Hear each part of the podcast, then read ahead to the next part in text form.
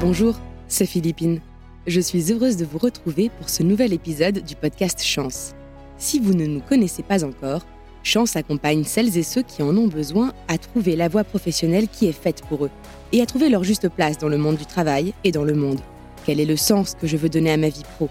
Quel est l'endroit où je me sens bien et aligné avec qui je suis? Dans chaque épisode, j'interviewe une personne, connue ou pas, qui nous raconte et nous partage son parcours, ses questionnements et comment elle a réussi à dépasser ses peurs, à saisir les opportunités et les rencontres que la vie a mises sur son chemin, à les provoquer aussi, pour arriver là où elle en est aujourd'hui. On dit que la chance, c'est un mélange de préparation et d'opportunités. Et chaque épisode vient, je crois, l'illustrer. Pour ce nouvel épisode, je suis heureuse d'accueillir Laura Le Sueur. Quand on écoute son histoire, Laura est la preuve qu'on a le droit de tâtonner, de tester, décider de revenir en arrière et de réessayer plus tard pour mieux se lancer. Après des années de salariat, une première expérience entrepreneuriale et un retour en entreprise, elle est aujourd'hui à la fois entrepreneur, motivational speaker, conférencière, auteur, mais aussi podcasteuse. Laura nous raconte, avec l'énergie et le charisme qui la caractérise, son parcours, ses expériences et les apprentissages qui lui ont permis de fonder Legend Daily, une entreprise de conférences et de formation en entreprise sur des sujets tels que l'audace, la prise de parole, le leadership ou encore la motivation. Vous écoutez Chance, le podcast qui défend l'égalité des chances professionnelles et le droit de se réinventer. Bonjour Laura et merci beaucoup d'avoir accepté notre invitation. Bonjour Philippine, merci. Alors pour commencer, euh, je vais te demander tout simplement d'où tu viens et quel est ton parcours. D'où je viens, vaste question, attention.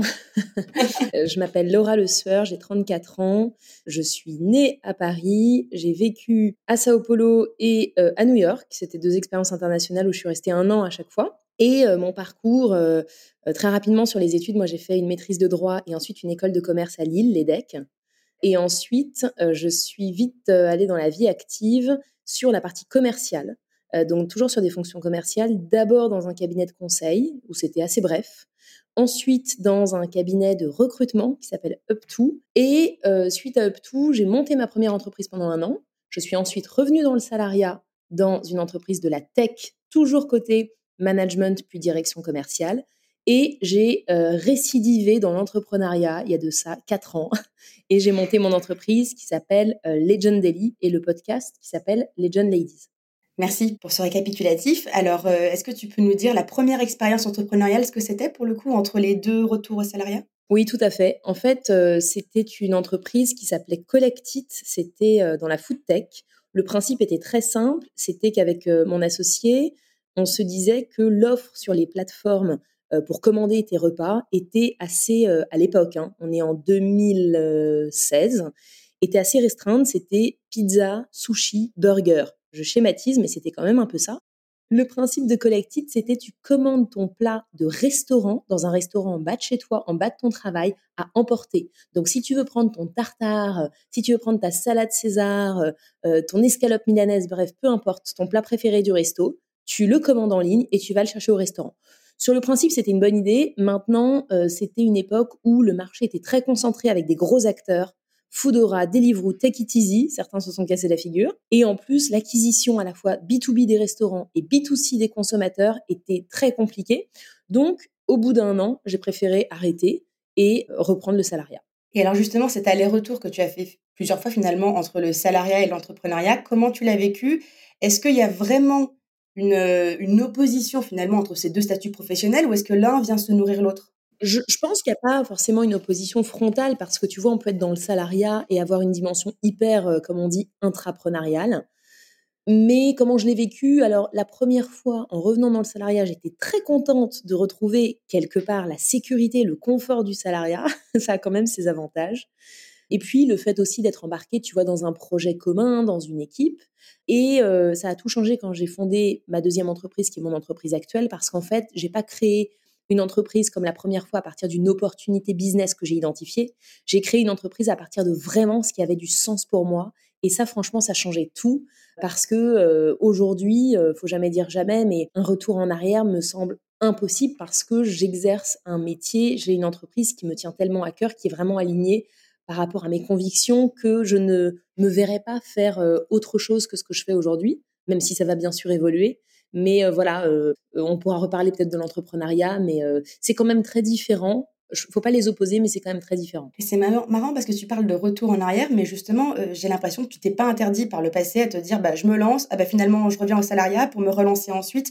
Il y a, du coup, il n'y avait pas de notion d'échec après ta première expérience entrepreneuriale? Ouais, c'est une super question. J'ai évolué, bien sûr, de, point de vue sur le sujet de l'échec, mais tu vois, moi, je me suis dit, au moment où j'étais dans cette entreprise, parce que c'est pas évident de prendre la décision d'arrêter une entreprise au bout d'un an, pour moi, l'échec, ça aurait été de continuer à s'obstiner sans avoir l'intime conviction que je le faisais pour les bonnes raisons. C'est-à-dire de s'obstiner par ego, pour le regard des autres, pour justement ne pas arrêter une entreprise, pour ne pas vexer mon ami avec qui je m'étais associée. Pour moi, l'échec, ça aurait été ça. Donc c'est un peu une question d'alignement. Et quelque part, euh, euh, j'ai préféré euh, être honnête avec moi-même et donc suivre une autre voie et en l'occurrence arrêter cette entreprise. Mais si tu veux, tout ça pour dire que je pense que les retours en arrière sont complètement possibles à partir du moment où ils ont du sens et que je crois que c'est très important qu'on essaye de se dire que l'échec c'est pas une destination, c'est vraiment une étape vers potentiellement un futur succès. Et je trouve que quand on envisage entre guillemets les obstacles, les échecs, les difficultés, comme ça, tu te dis, bon, ben, je suis face à ça, je ferme mon entreprise, j'arrête. Mais en fait, c'est juste l'étape vers mon chemin d'après. Et ça change tout, je trouve, comme perception. Bah, c'est hyper déculpabilisant. Et donc, c'est marrant parce que c'était une question que j'allais te poser et tu as commencé à donner la réponse tout à l'heure du fait que l'idée de Legend Daily n'est pas née d'une opportunité business, mais plutôt d'un alignement profond et de sens. Alors, euh, donc, euh, tu es parti de quoi? Tu es parti euh, de tes forces, t'es parti d'une envie euh, qui datait de l'enfance, euh, t'es parti de quoi justement qui qui te, te, motivait autant pour ce projet? Ouais. Est-ce que tu connais le, le concept de l'ikigai? Oui, je pense que ce serait bien d'ailleurs de le rappeler un peu pour les quelques auditeurs qui potentiellement ne connaîtraient pas cet outil. Exactement, parce que quand j'étais donc euh, quand je suis revenue dans le salariat, j'avais lu un livre qui s'appelait l'ikigai, qui veut dire en japonais la raison d'être. Et en fait, c'est parti de là. C'est-à-dire que l'ikigai, c'est le croisement entre quatre cercles, euh, dont le dénominateur commun, là où ils convergent tous les quatre, là où ils se croisent, et ta raison d'être, ton ikigai. Euh, ces quatre cercles, c'est ce que tu aimes faire. Donc là, effectivement, il faut se replonger un peu à l'enfance. Qu'est-ce qu'on aimait faire spontanément? Quand on jouait en tant qu'enfant, on allait spontanément vers quoi? Vers les activités créatrices, vers la lecture, vers la nature, vers l'exploration, vers le spectacle, peu importe. Donc ce qu'on aime faire dans l'enfance ou même encore aujourd'hui, ce pourquoi on est doué. On a tous un ou plusieurs talents, donc vraiment ce pourquoi on est doué. Troisième cercle, ce pourquoi on peut gagner sa vie, ce pourquoi on peut être payé, donc de manière très concrète notre valeur sur le marché du travail. Et puis quatrièmement, ce dont le monde ou plus humblement les autres ont besoin. Et en fait, la convergence de ces quatre cercles, moi j'avais fait cet exercice, je m'étais creusé la tête, hein, c'est pas un exercice, je pense, qui se fait en 10 minutes, c'est vraiment une réflexion de plusieurs, en tous les cas pour moi, plusieurs semaines. J'avais abouti au fait que ce qui convergeait, mon dénominateur commun, c'était la prise de parole. Et donc, à partir de là, quand j'ai voulu monter ma deuxième entreprise, mon entreprise actuelle, je suis partie un peu sur un coup de tête euh, de l'entreprise dans laquelle j'étais salariée, mais je me suis dit, je sais que ça va être dans la prise de parole. La question qui se posait à moi, c'était pour dire quoi et à qui? Mais j'avais quand même une base en, laquelle j'avais confiance, on va dire, qui me guidait. Et, justement, si on, part, euh, si on reparle pardon, de ce départ de ton entreprise où tu dis que tu es parti un peu sur un coup de tête, tu n'avais pas peur du tout de, te dire bah, je passe à l'action, je démissionne, enfin, ou quel que soit en tout cas euh, le, schéma de rupture de contrat. Ça n'avait pas un peu peur de quitter cette sécurité retrouvée dont tu parlais justement euh, juste avant? Alors, de manière pragmatique, euh, parce que c'est vrai que tous les départs ne se valent pas. En France, on a cette rupture conventionnelle qui peut être négociée, c'était mon cas. Ça donne quand même un confort qui est pas négligeable parce que tu, tu te coupes pas de ton salaire comme quand tu es licencié ou quand tu démissionnes, donc c'est important de le mentionner. Je pense pas que je l'aurais fait de la même manière si j'avais euh, pas eu ce backup. Et puis ensuite, donc ça c'est un premier point quand même très pragmatique mais important. Le deuxième point, c'est que j'étais poussée par une telle envie que si tu veux, tu me poses la question de la peur, mais c'est un peu comme la philosophie sur l'échec. Moi vraiment, ma peur, ce qui guide ma peur, c'est la peur des regrets. Donc en fait, quand je pensais à ces options, j'avais plus peur de me dire je vais regretter si je ne le fais pas, si je me projette dans cinq ans, que euh, la peur de effectivement quitter pour euh, une sorte d'inconnu. Et donc finalement, euh, parce que c'est vrai que l'entrepreneuriat est souvent, en tout cas peut-être associé, on va pas faire d'injonction, mais peut-être associé à des peurs.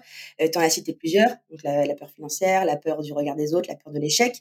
Et donc toi, ce que tu es en train de nous dire, ou qui serait peut-être un conseil que tu pourrais donner aux personnes qui ont peur de se lancer, c'est que euh, finalement se poser la question du coût de l'inaction peut aider à dépasser ses peurs? Absolument, tu as, dit le bon mot, euh, Philippine. Je pense qu'il faut se poser la question. On, regarde souvent les choses en se disant quel est le coût de la prise de risque et beaucoup moins, et d'ailleurs c'est un exercice moi que je propose dans mes formations, quel est le coût de l'inaction? Je prends juste un exemple. Euh, sur la négociation, sans parler d'entrepreneuriat, la négociation de son salaire. Parfois on se dit, oh là là, j'ai peur de négocier mon salaire parce que euh, ben, on peut me dire non, parce qu'on va penser que je me prends pour je ne sais pas quoi, on va penser que je suis prétentieuse, parce que la démarche va peut-être être mal perçue, etc., etc. C'est la liste des peurs du fait de demander. Mais si on se projette un petit peu, on fait rarement l'exercice de se dire quel est le risque que je prends si je ne demande pas, si je n'essaye pas?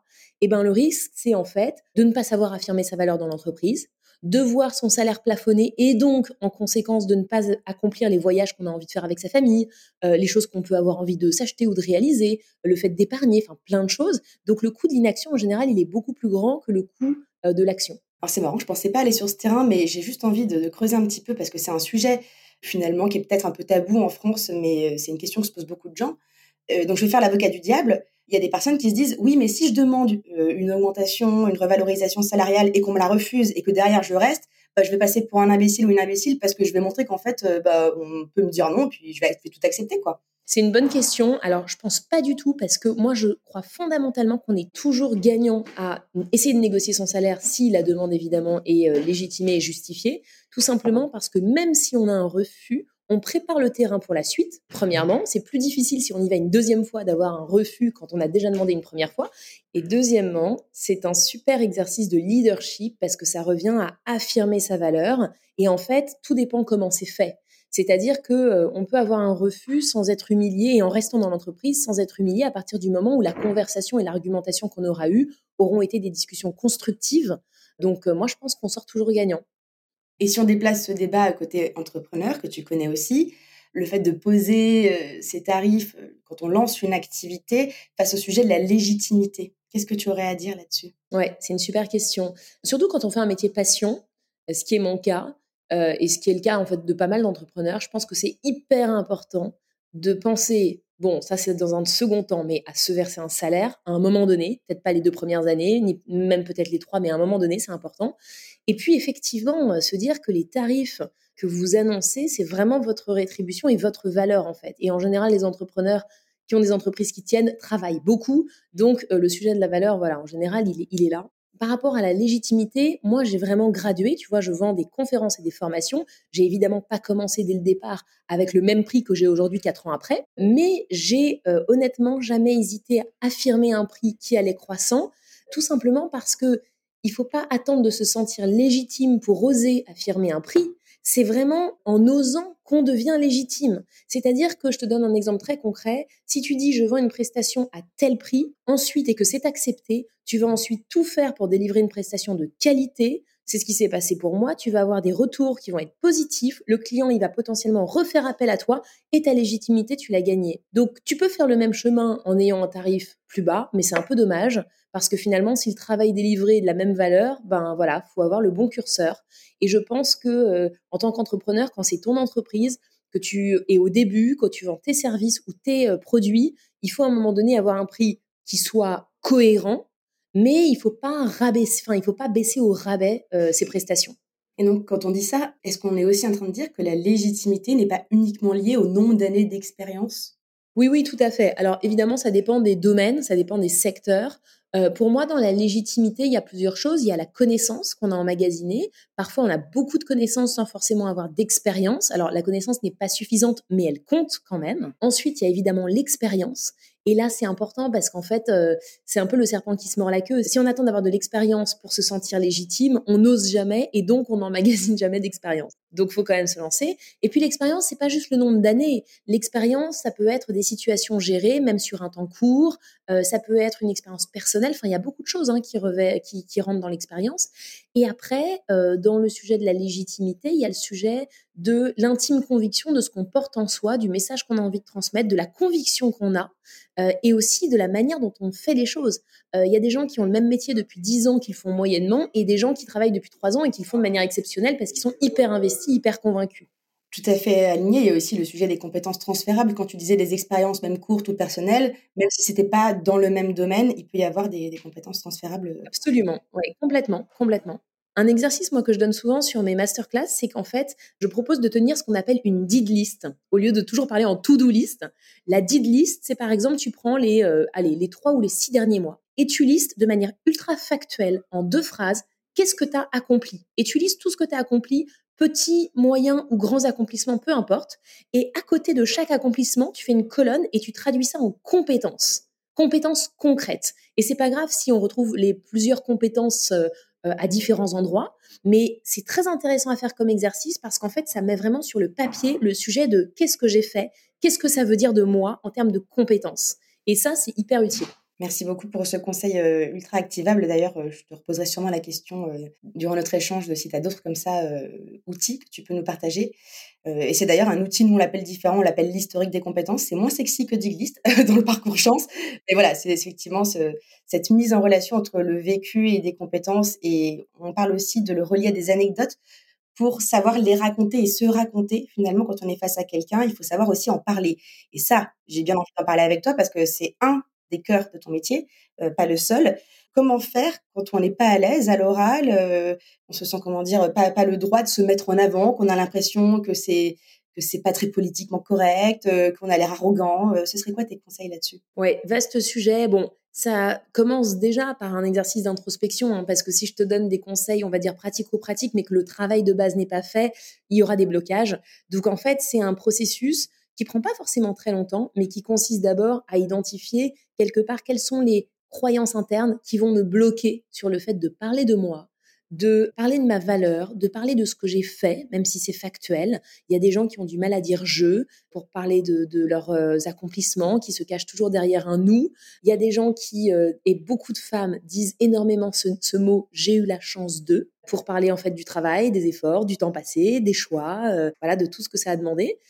Donc, en fait, le premier point, c'est vraiment de faire ce travail d'introspection en se disant quelque part, qu'est-ce qui me bloque Quelles sont peut-être mes croyances limitantes Ça peut venir de l'éducation, ça peut venir de l'école, ça peut venir de valeurs familiales qui sont pas à juger, hein, mais il y a des, familles dans lesquelles euh, le succès ou euh, la mise en avant n'est pas du tout valorisé, au contraire, on trouve ça arrogant. Euh, voilà, on a tous différentes cultures, différentes éducations, et puis ça peut venir aussi d'un mot, d'une phrase qui nous a heurté dans notre passé, qu'on a entendu, ça peut venir de l'entourage, il y a plusieurs sources possibles. Je trouve que pour commencer à les déconstruire, c'est hyper important de les identifier, de se dire quelles sont mes croyances limitantes, par exemple, pour qui elle se prend, ne te mets pas trop en avant, reste discret, vivons heureux, vivons cachés. Il y a plein de croyances comme ça qu'on alimente et qui nous empêchent. Donc les identifier, voir d'où elles viennent, parce que la prise de conscience de ça, c'est 70% du boulot.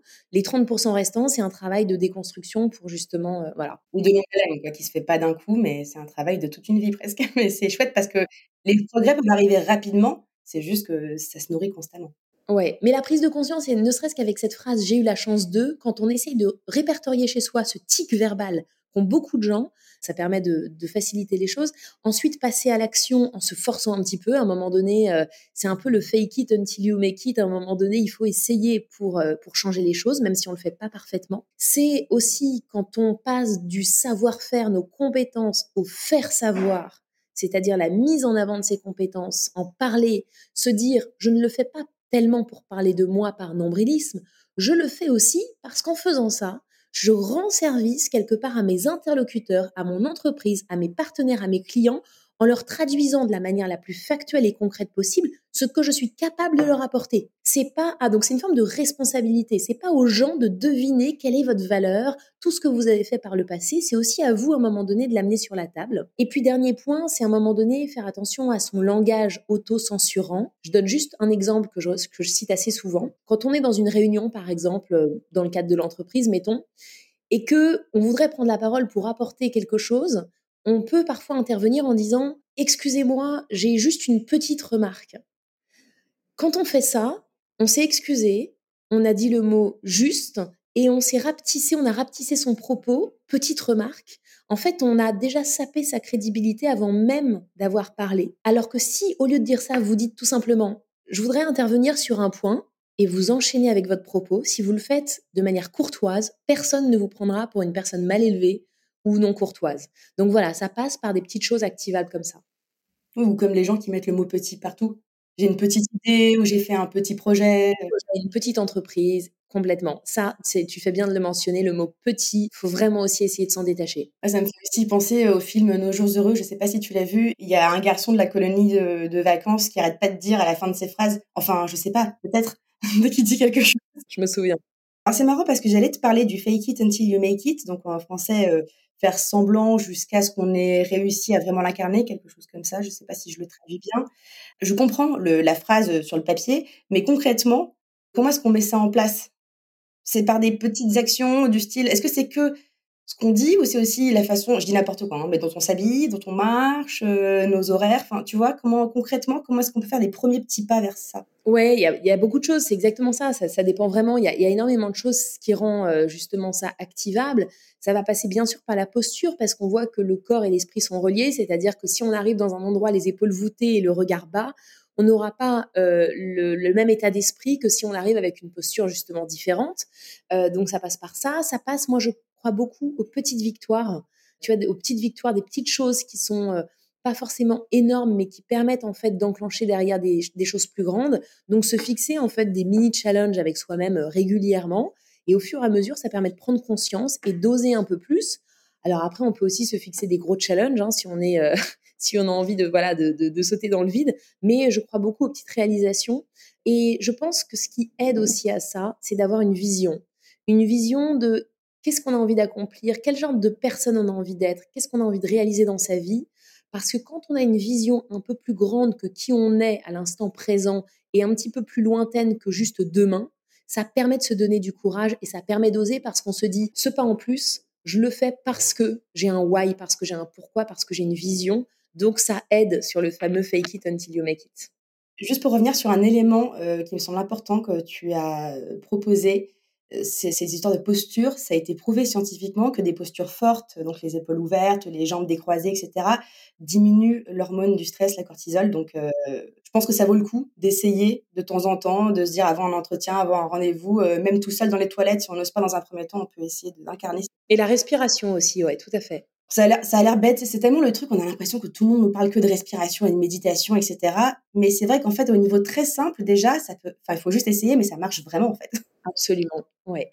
Tu me dis si c'est trop personnel, parce que ça fait depuis tout à l'heure qu'on parle de croyances limitantes, de peur, etc. Tu pourrais nous partager une croyance limitante que tu as, toi, identifiée? Je parle même pas de dépasser, mais en tout cas, que tu vois, qui a été une prise de conscience dans ton parcours? Ouais, alors bon, c'est pas quelque chose de transcendant, je t'avoue, mais quand même, moi j'avais cette croyance limitante qui était que j'étais très mauvaise sur la partie euh, financière, euh, sur la compréhension euh, de tout ce qui peut être bilan comptable, finance, dividendes, etc. Et autant te dire que quand tu montes une entreprise, il y a beaucoup de ces sujets-là. Et en réalité, bon, euh, l'idée, c'est pas de me dire que je me transforme en superwoman de la finance. C'est déjà de se dire qu'il faut bien s'entourer. C'est ce que j'ai fait avec mon entreprise. Mais c'est quand même important de déconstruire cette croyance-là parce qu'en fait, elle peut en engendrer d'autres. Quand tu te dis, euh, je suis pas euh, très bonne en finance, tu vas te dire que t'es pas forcément à l'aise dans tout ce qui va toucher euh, aux statistiques, aux maths, peu importe, aux chiffres. Et en fait, tu peux faire des parallèles en te disant, bah, du coup, je vais pas être à l'aise avec tout ce qui est trop technique, et donc je vais pas être trop à l'aise avec tout ce qui est intelligence artificielle. Enfin, ça peut mener à plein de croyances qui sont moins évidentes, mais en fait qui sont un peu le déroulé de ça. Donc, c'est tout simplement se dire, je suis capable d'apprendre sur les sujets euh, euh, comme ceux de la finance, si je le décide. Donc, donc moi, ce qui me vient à l'esprit, c'est plutôt ça. Parce qu'après, c'est vrai que, étant très consciente de ce mécanisme que nos pensées génèrent des émotions et nos émotions sont à l'origine de l'immense majorité de nos actions, je t'avoue que ça fait un moment que je cultive, euh, à l'inverse des croyances limitantes, des croyances ressources, euh, ce qui ne m'empêche pas du tout d'avoir des doutes, bien évidemment. Mais tu vois, quand j'ai des doutes et quand j'ai des peurs, ce qui m'arrive bien sûr,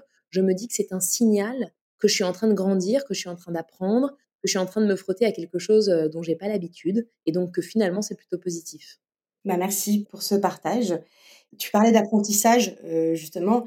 Est-ce qu'on ne rappellerait pas aussi, je ne sais pas ce que tu en penses, mais euh, il me semble t'avoir déjà entendu euh, dire ça quelque part, que finalement l'apprentissage ne se fait pas uniquement à travers des formations. Et donc parfois, quand on se dit qu'on a un besoin de monter en compétences, on peut aussi prendre les choses en main en autonomie. Oui, complètement. En fait, euh, c'est ça, il y a différentes sources de connaissances et d'expériences. Donc, je pense que les compétences, on peut les acquérir de diverses manières. Et il ne faut pas hésiter, en fait, à avoir plusieurs sources d'apprentissage, de connaissances, de compétences et pas forcément avoir un cursus ou une filière, un chemin tout tracé. Il faut s'autoriser, je pense, les pas de côté, bien sûr.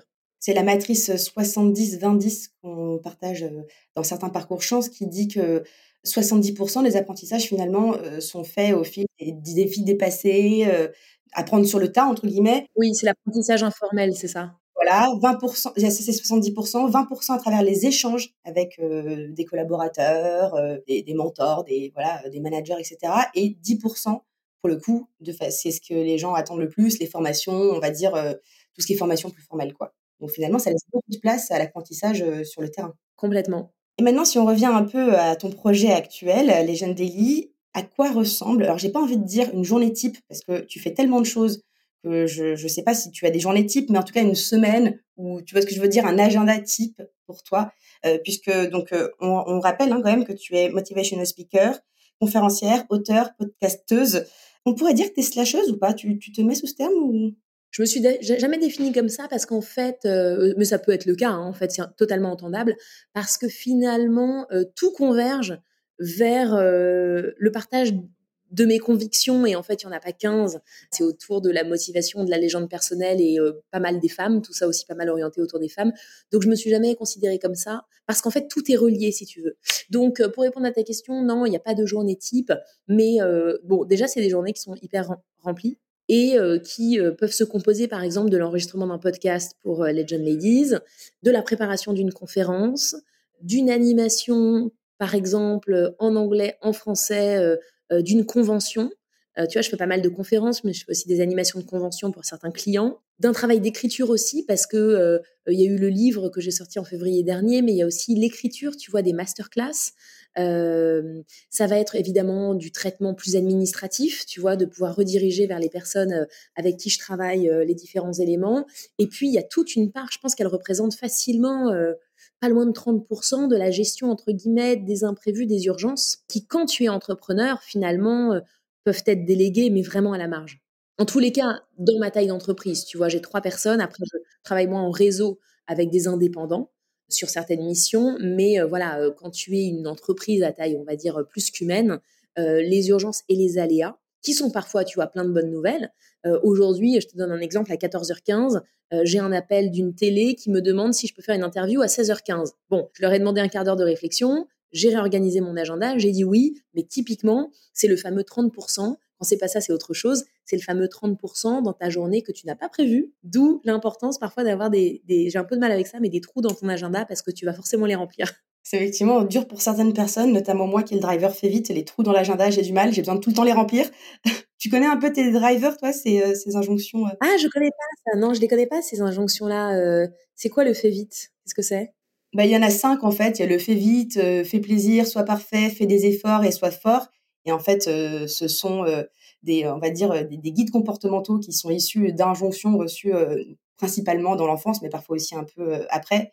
Et donc, ils parlent assez d'eux-mêmes, mais t'en as un où tu veux tout le temps que tout soit parfait, qui t'aille passé trop de temps. t'en as un, tu veux tout le temps faire plaisir aux autres qui t'a oublié. T'en as un, tu veux pas montrer tes émotions. Je pense que j'aurais celui de fait des efforts, sûrement. Tu vois, le fait de, repousser un petit peu ses limites. Mais bon, après, ça, c'est quand même un autre volet quand on parle des journées. Il faut le mentionner aussi. Quand on est entrepreneur, on est son propre boss, évidemment. Donc, on peut être son propre tyran ou on peut être son meilleur, son meilleur employeur, entre guillemets. Et évidemment, c'est toujours un, déséquilibre. En fait, le principe de l'équilibre, moi, j'y crois pas beaucoup. C'est toujours un déséquilibre à ajuster. Mais moi, ça me permet quand même euh, d'avoir du temps de qualité, tu vois, euh, euh, en famille, d'avoir des moments où je peux décider. c'est rare, mais ça arrive quand même un jeudi matin je sais pas, d'aller faire quelque chose qui me fait plaisir, qui est en dehors de mon travail, euh, de décider euh, à 15 heures euh, de sortir de mon bureau pour aller travailler dans un café que j'adore. Enfin, c'est quand même, il y a une liberté aussi de l'entrepreneur, même si évidemment, c'est, il faut pas rêver au mythe de la liberté totale, mais, mais elle existe quand même. Si on arrive à, à réguler tout ça, elle existe quand même. Oui, parce que tout à l'heure, tu parlais quand même de journée chargée. Donc, Hyper chargée. Mais en même temps, tu vois, si je décide de partir à la campagne un jeudi et de faire mes quatre jours là-bas, j'ai aucun problème, j'ai personne à prévenir. J'ai quand même une liberté, tu vois, finalement, euh, sur, mes, sur mes projets. Donc euh, voilà, ça reste des choix. Ça reste des choix. Et par exemple, tu choisis de, de travailler en vacances ou de t'autoriser des vraies pauses où tu déconnectes Ou finalement, pour toi, tu aimes tellement ce que tu fais que déconnecter, ce serait pas quelque chose d'appréciable? Ouais, c'est une super question. Euh, en fait, j'ai, je voulais à un moment donné euh, couper pendant les vacances, mais j'ai fini par accepter que c'était pas ma nature. C'est-à-dire que même quand j'étais salariée, le week-end, je travaillais une heure par-ci, une heure par-là en étant salariée. Donc euh, finalement, euh, j'ai juste accepté le fait que c'était pas le fait de tout couper, n'était pas ce qui me convenait. Par contre, maintenant, j'arrive vraiment pendant, euh, j'arrive déjà à prendre des vacances, à en prendre pas mal, et ça c'est quand même assez sympa. et comme j'en prends pas mal pendant ces vacances, euh, je travaille un petit peu, mais j'arrive aussi à déconnecter. Donc, euh, je le vois pas du tout comme une contrainte, parce que tu l'as dit, à un moment donné, euh, même quand je vais lire un article ou un livre, ça va me faire penser, ça va me nourrir par rapport à des réflexions que j'ai dans mes masterclass ou mes conférences. Donc voilà, tout est un peu dans tout.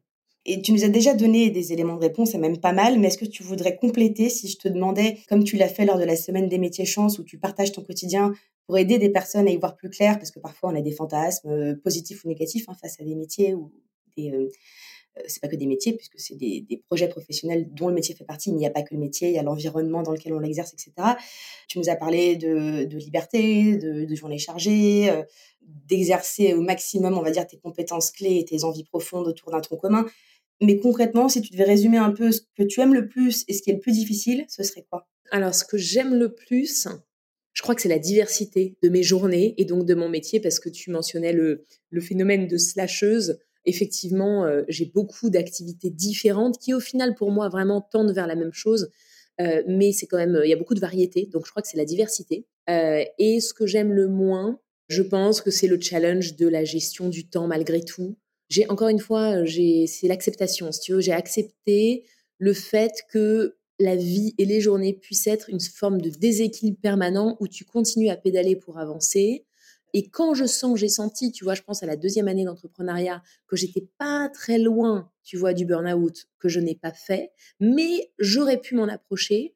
J'ai identifié ça et là je me suis dit ok, euh, je fais plus c'était un mois de juin, je fais plus jamais des mois de juin comme ça parce que j'avais mis trop de choses au même moment et euh, je fais un break, voilà. Donc euh, donc non, c'est sûr que la gestion la gestion du temps est toujours un challenge tu as un point de vigilance là-dessus que pour l'instant, tu as l'air de gérer et euh, espérons que ça continue comme ça, mais en tout cas, c'est un point de vigilance. Et justement, qu'est-ce que tu aimes autant dans la variété de ces différentes casquettes? J'ai bien compris qu'elles sont toutes autour hein, d'un tronc commun et qu'il y a une cohérence, une histoire globale euh, tout à fait cohérente, mais il y a quand même euh, de la variété dans les interlocuteurs que tu as, le type de compétences que tu actives, etc. Qu'est-ce qui te plaît là-dedans? C'est parce que tu as plein d'envies et plein de compétences différentes c'est parce que tu aimes rencontrer plein de gens? Qu'est-ce qui te plaît le plus?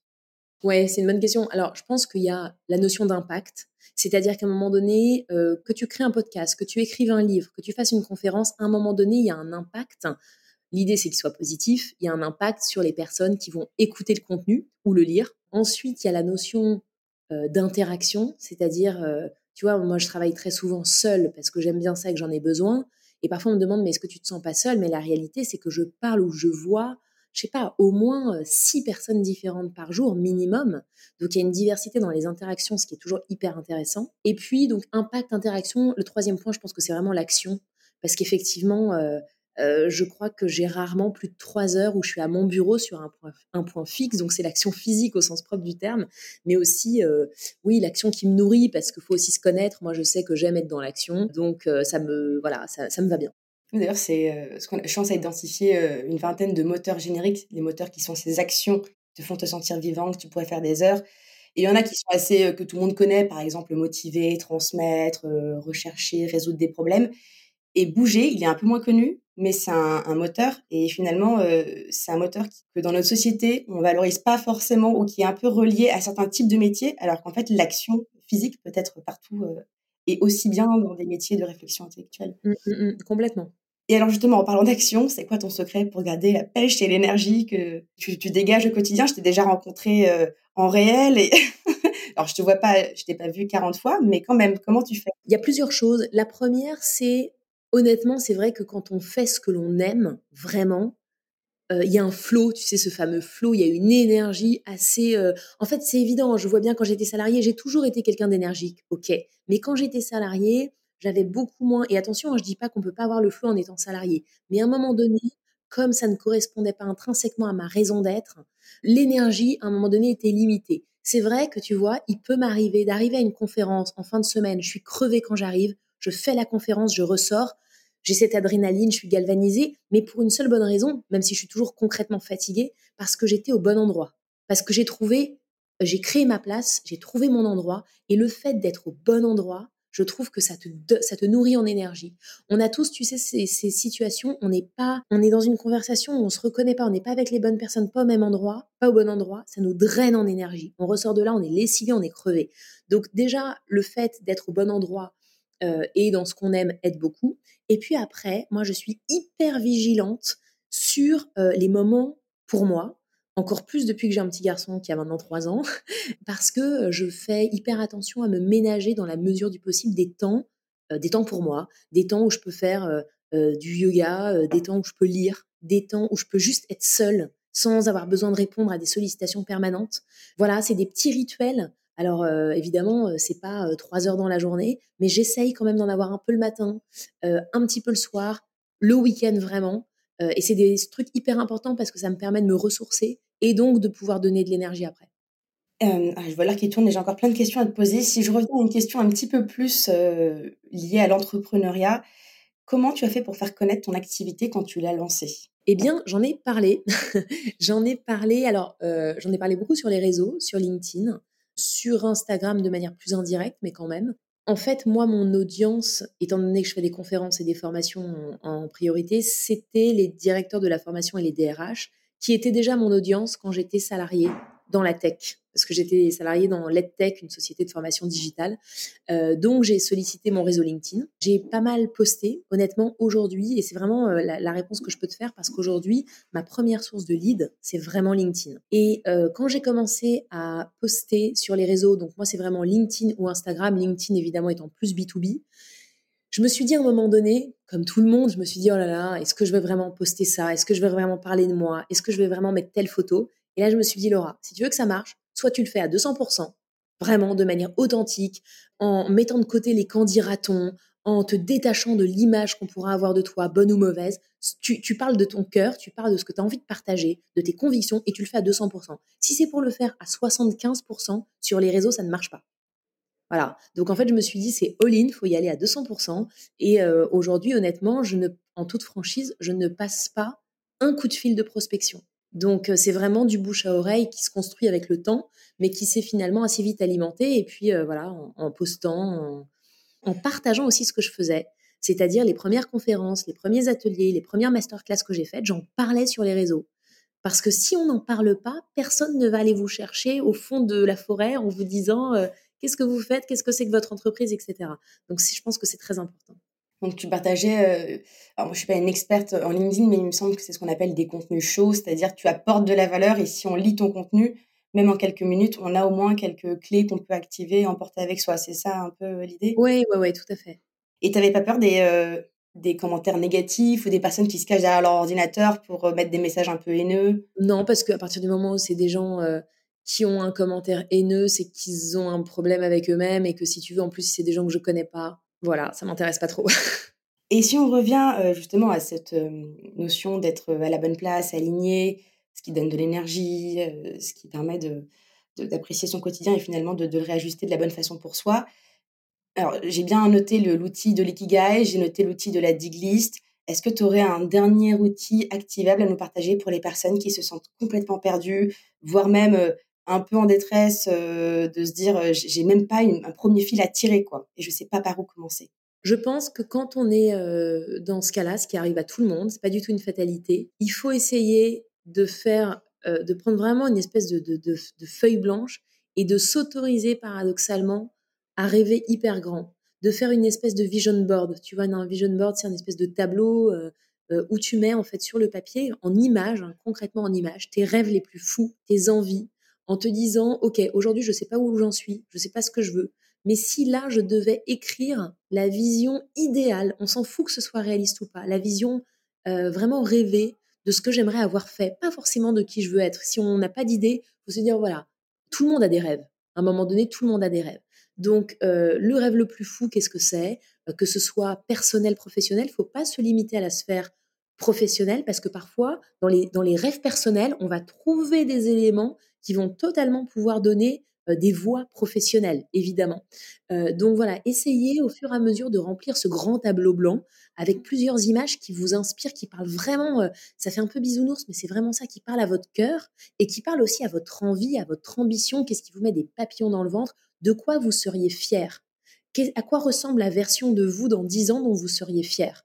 Et en fait, c'est vraiment de faire ce travail, encore une fois, qui se fait pas en 10 minutes, d'imagination, d'essayer d'y mettre des images, parce que le cerveau retient plus ce qu'il voit que ce qu'il entend ou que ce qu'il lit. Donc, les images sont super importantes.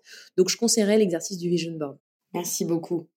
Et encore une fois, c'est assez hallucinant. C'est la dixième fois depuis le début de cet échange. Tu m'as fait une transition parfaite avec la dernière question que je voulais te poser, qui est justement où tu te vois dans dix ans? Qu'est-ce qu'on peut te souhaiter pour la suite? Alors, c'est vrai que 10 ans, c'est quand même long. Moi, je me vois, parce que je, dis qu'il fallait rêver grand, donc je ne peux pas ne pas m'appliquer la même chose. Je me vois au moins avoir fait l'Olympia, avec un énorme spectacle, avec plusieurs intervenants, intervenantes. Je trouve que le fait de donner de l'envie, de... J'ai été très inspirée quand j'ai lancé mon entreprise par les conférences TEDx, mais en me disant, il y a quand même des choses à changer dans TEDx. Et puis surtout, c'est un monopole. Je veux dire, il n'y a pas beaucoup de conférences inspirantes grand public. Donc voilà, euh, euh, j'ai déjà eu des scènes de euh, assez nombreuses, à plus de 800 personnes, mais euh, avoir, avoir une intervention dans un lieu assez mythique comme ça, à Paris ou même ailleurs en France, par exemple, pourrait être un rêve. et puis j'espère en fait faire toujours ce que je fais, des conférences, des podcasts à plus grande échelle, parce que voilà, c'est ce qui me plaît vraiment aujourd'hui. et je pense qu'en fait, pour terminer, quand on fait ce qui nous plaît, qu'on continue de rêver grand et qu'on travail, il faut quand même le dire, et qu'on se donne vraiment, euh, voilà, qu'on essaye de bien faire les choses, normalement, il n'y a pas de raison que dans le temps, ça ne marche pas. On dit souvent que la différence entre euh, les entrepreneurs qui réussissent ou pas, c'est vraiment le, temps de détermination, parce qu'au final, tout le monde a des échecs, tout le monde a des difficultés, mais en général, quand on mélange ces facteurs-là et qu'on s'accroche sur le long terme, ça donne quand même des résultats malgré les barrières externes qu'il peut parfois y avoir, comme le manque de réseau dans un secteur. Euh. Oui, mais tu vois une barrière. Alors déjà, le manque de réseau, tu as raison, mais ça peut se travailler. Tu vois, c'est pas euh, pas une porte fermée. Euh, mais quand il y a des barrières externes, il faut vraiment imaginer une maison. L'allégorie est un peu un peu triviale, mais tu as une porte qui est fermée. Ben, tu vas passer par la fenêtre du rez-de-chaussée, tu vas mettre une jambe, peut-être que tu vas te faire fermer la porte dessus à un moment donné, mais bon, tu vas essayer par l'autre côté, l'entrée de service, tu vois, et ainsi de suite. En réalité, c'est un peu ça la vie. On voit bien que dans les parcours entrepreneuriaux, c'est jamais j'arrive à un point, je pars d'un point A, j'arrive à un point B. C'est un parcours qui est tout sauf linéaire. Il y a vraiment des aléas. Donc, euh, donc ça fait partie de la vie. Quoi. Eh bien, merci beaucoup. Merci pour ton temps et pour cet échange, Laura.